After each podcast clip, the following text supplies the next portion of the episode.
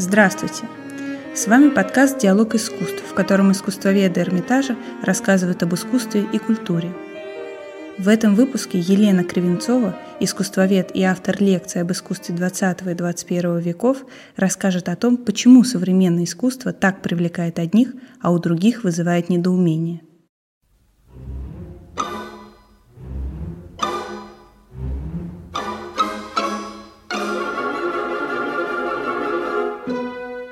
Почему современное искусство такое непонятное, сложное, зачастую некрасивое, а то и просто отталкивающее? И искусство ли это вообще, если любой ребенок так может сделать? Каковы критерии художественности и ценности этого искусства? А может быть, это все выдумки искусствоведов? Это те наиболее частые вопросы, на которые публика пытается найти ответы, придя на выставку или лекцию по современному искусству. И вопросы эти правильные и очень нужные – потому что ими задавались и продолжают задаваться не только обычные зрители, но и сами художники, коллекционеры, художественные критики. У меня было ощущение, что я набрал в рот куски битого стекла. Так говорил великий коллекционер и меценат Сергей Иванович Щукин, когда смотрел на первое приобретенное им кубистическое полотно Пабло Пикассо – из-за вас надо мной понемногу издеваются. Говорят, что я причиняю вред России и русской молодежи, покупая ваши картины. Так все тот же Щукин описывал Анри Матису реакцию российских художественных кругов на его покупки работ художника. Эти художники производят то же впечатление, какое производит кошка, разгуливающая по клавишам пианино, или обезьяна, случайно завладевшая коробкой красок. Столь безапелляционной была реакция художественной критики на первые выставки художников-импрессионистов в Париже. Так говорили о современном искусстве в конце XIX века и в начале XX. И так продолжают говорить о нем сейчас. И это замечательно. Это показатель того, что искусство развивается, что оно не стоит на месте, не становится привычным, удобным, обыденным.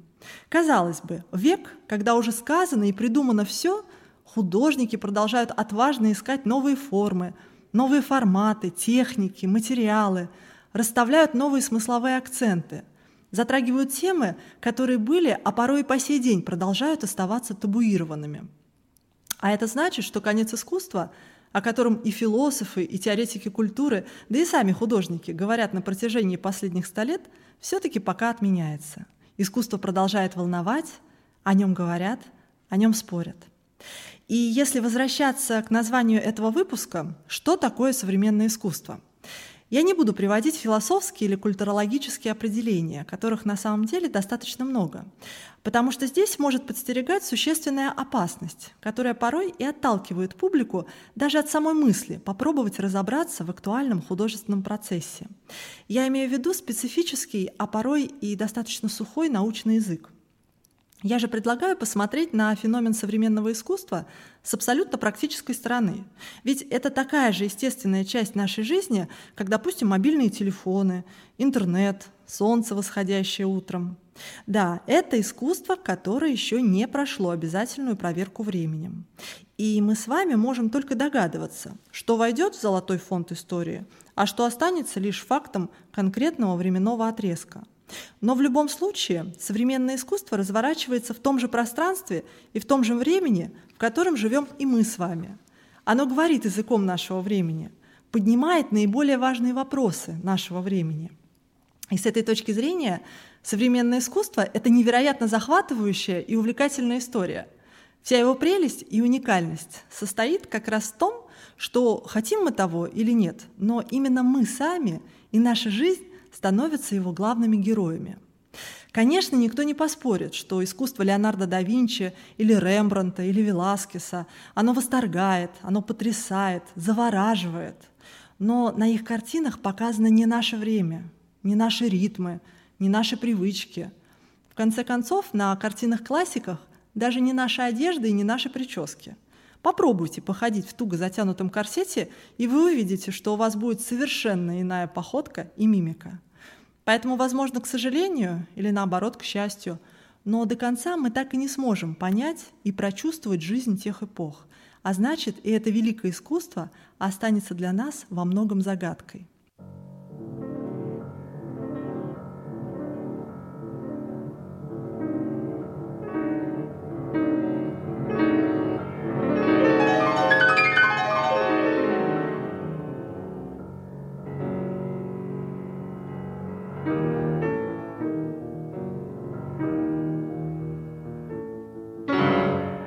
Но зато у нас есть уникальная возможность погрузиться в искусство сегодняшнего дня. Более того, влиять на него просто фактом своего существования. Однажды знаменитый итальянский художник Маурицо Кателан, а, когда его в очередной раз обвинили в излишней эпатажности, на это очень просто ответил. Я никогда не делал ничего более провокативного и жестокого, чем то, что я вижу каждый день вокруг. Я всего лишь губка или репродуктор. И как раз новизна современного искусства заключается в том, что отныне ничто не считается недостойным внимания. Художник может говорить на любые темы, в том числе на самые неудобные, самые болезненные, от которых хочется спрятаться или просто закрыть глаза и сделать вид, что этого не существует. Но ведь одна из главных задач искусства как раз и заключается в том, чтобы вскрыть реальность и пригласить нас с вами задуматься о мире, в котором мы живем. Представьте, вы заходите в музейный зал, а на полу большим прямоугольным ковром рассыпаны сотни леденцов в разноцветных шуршащих фантиках. Или эти же леденцы, но уже небольшой горкой, высятся в углу зала. И все это можно трогать, забирать с собой или лакомиться прямо на экспозиции. И музейные сотрудники не скажут вам ни слова, а лишь досыпят новые леденцы до первоначального объема, потому что объем здесь является отправной точкой и формы, и содержания. Эти работы кубино-американского художника Феликса Гонсалеса Торреса из так называемой «Леденцовой серии» впервые были сделаны мастером в начале 90-х. И на первый взгляд очень яркие, забавные, во многом детские, несерьезные, даже развлекательные. На самом деле они были посвящены невероятно актуальной на тот момент теме – проблеме СПИДа. 80 килограмм, столько весит такая леденцовая инсталляция. И этот вес эквивалентен весу среднестатистического здорового мужчины. Так что же происходит по мере того, как посетители лакомятся леденцами? Трагедия. Каждый леденец, унесенный посетителем, можно воспринимать как символ и напоминание о болезни, отнимающей у больного вес день за днем, до самой его смерти – вот так пронзительно и точно через искусство можно говорить о проблемах современности. Но одновременно это и новая интерпретация знаменитой темы из классического искусства – темы ванитас или суеты-сует, когда художник размышляет о безменчивости жизни, о бренности всего сущего и неизбежности утраты.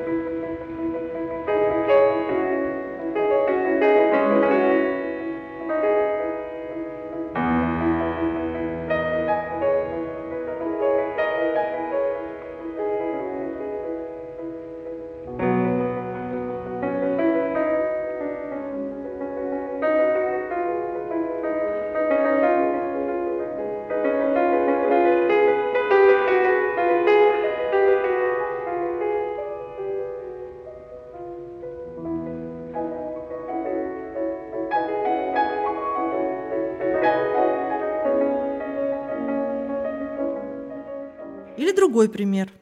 В центре шумного мегаполиса или изысканного регулярного парка вдруг грохочет, низвергая тонны воды, настоящий многометровый водопад.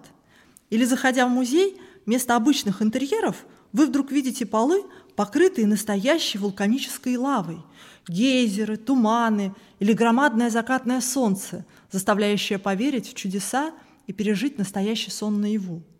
Именно так – знаменитый датско-исландский художник Олаф Релиасен предлагает нам через искусство получить новый опыт. И даже если вы никогда не были в его родной Исландии, то благодаря этим работам вы в прямом смысле слова своими ногами, руками, да просто всем телом сможете познать неиссякаемую и грозную мощь природы и почувствовать себя частью огромного прекрасного мира. Но одновременно это и размышление о важнейшей проблеме сегодняшнего дня – экология – мы перестали удивляться радуге, любоваться каплями росы, воду, солнечный свет, ветер мы воспринимаем как должное и забываем, что природные богатства вовсе не бесконечны. Грандиозная и очень поэтичная инсталляция «Ледяной дозор». По факту это громадный циферблат, состоящий из глыб льда, которые совсем недавно были частью гренландского ледника, но откололись под воздействием глобального потепления и ушли в свободное плавание – с 2014 года Олаф Релясен вместе с геологами привозил эти многовековые куски льда в города Европы. Сначала в Копенгаген, потом Париж, Лондон. Молчаливо и величественно они стояли в центре городов, таяли у всех на глазах и как будто плакали, отсчитывая время жизни мировых ледников. А вот комментарий самого художника. «Я очень надеюсь, что люди будут трогать этот лед, недавно обрушившийся в море извлеченный из него, и будут тронуты этим льдом. Восприятие и физический опыт являются краеугольными камнями в искусстве, и они могут также функционировать в качестве инструментов для воплощения социальных изменений. Я думаю, придание абстрактным вещам явных, осязаемых, материальных воплощений – это один из способов мотивировать людей. Мы забываем, что Гренландия на самом деле за углом от Лондона, совсем рядом – и забываем, что таяние ледников в Гренландии влияет на погодные условия в Китае и Америке. Мы все являемся частью глобального «мы». Мы все должны работать вместе, чтобы обеспечить стабильный климат для будущих поколений. И действительно зрители приходили. Кто-то специально, кто-то случайно, по пути на работу или учебу. И люди останавливались, рассматривали, вникали в суть проекта. Кто-то просто касался рукой или щекой этих глыб – кто-то обнимал, разговаривал, даже целовал и плакал. И происходило чудо. Зритель из пассивного созерцателя искусства вдруг превращался в его активного участника и соавтора. Да, есть у нас с вами такая привилегия современников – испытать силу искусства на себе в момент его создания –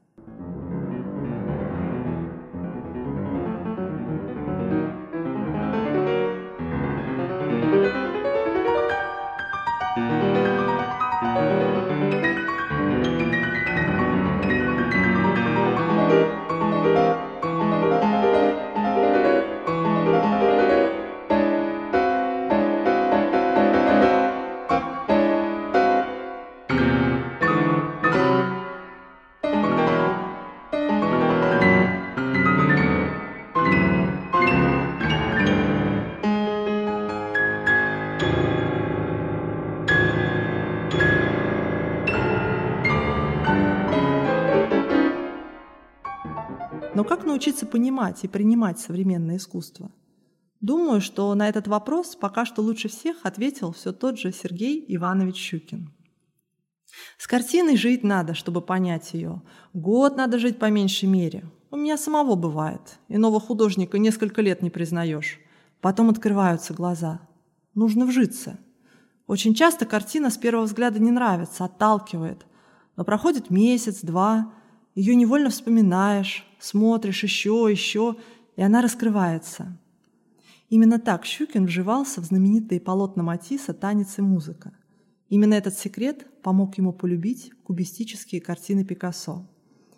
И в заключение я бы хотела привести слова Эмилии Кабаковой, художницы, музы и соавтора знаменитого московского концептуалиста Ильи Кабакова. Дело в том, что несколько лет назад в главном штабе это одно из зданий Эрмитажа, где хранятся и показываются работы мастеров XIX, XX и XXI веков, и где обычно проходят невероятно сложные и зрелищные выставки современного искусства. Так вот, там состоялась ретроспективная выставка Кабаковых. Перед ее открытием на одной из встреч с эрмитажными сотрудниками Эмилия поделилась своим рецептом того, как не запутаться в мире современного искусства. Может быть, это поможет и вам. Хорошее искусство, по определению Эмилии Кабаковой, это не когда заходишь в зал с произведениями и думаешь «Вау!», а потом выходишь и, поразмыслив, говоришь себе «И что?». А наоборот, когда сначала смотришь и думаешь «И что?», а выходишь и понимаешь «Вау!». Давайте будем любопытными и не будем лениться смотреть и еще раз смотреть современное искусство. Будем тренировать свой глаз, читать об авторе, о его творчестве – а потом снова смотреть, даже если появляется ощущение битого стекла во рту. И, возможно, со временем мы сможем сами себе отвечать на вопросы, ставшие названием знаменитого полотна Поля Гогена «Откуда мы пришли? Кто мы? Куда мы идем?»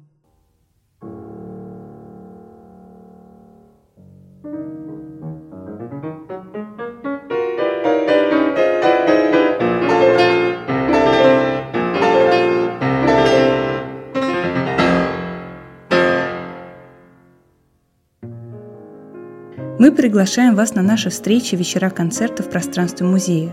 Билеты можно найти на официальном сайте Эрмитажа в разделе «Диалог искусств». Наш подкаст можно слушать в социальных сетях и на всех стриминговых площадках. За музыку для нашего подкаста спасибо лейблу «Мелодия».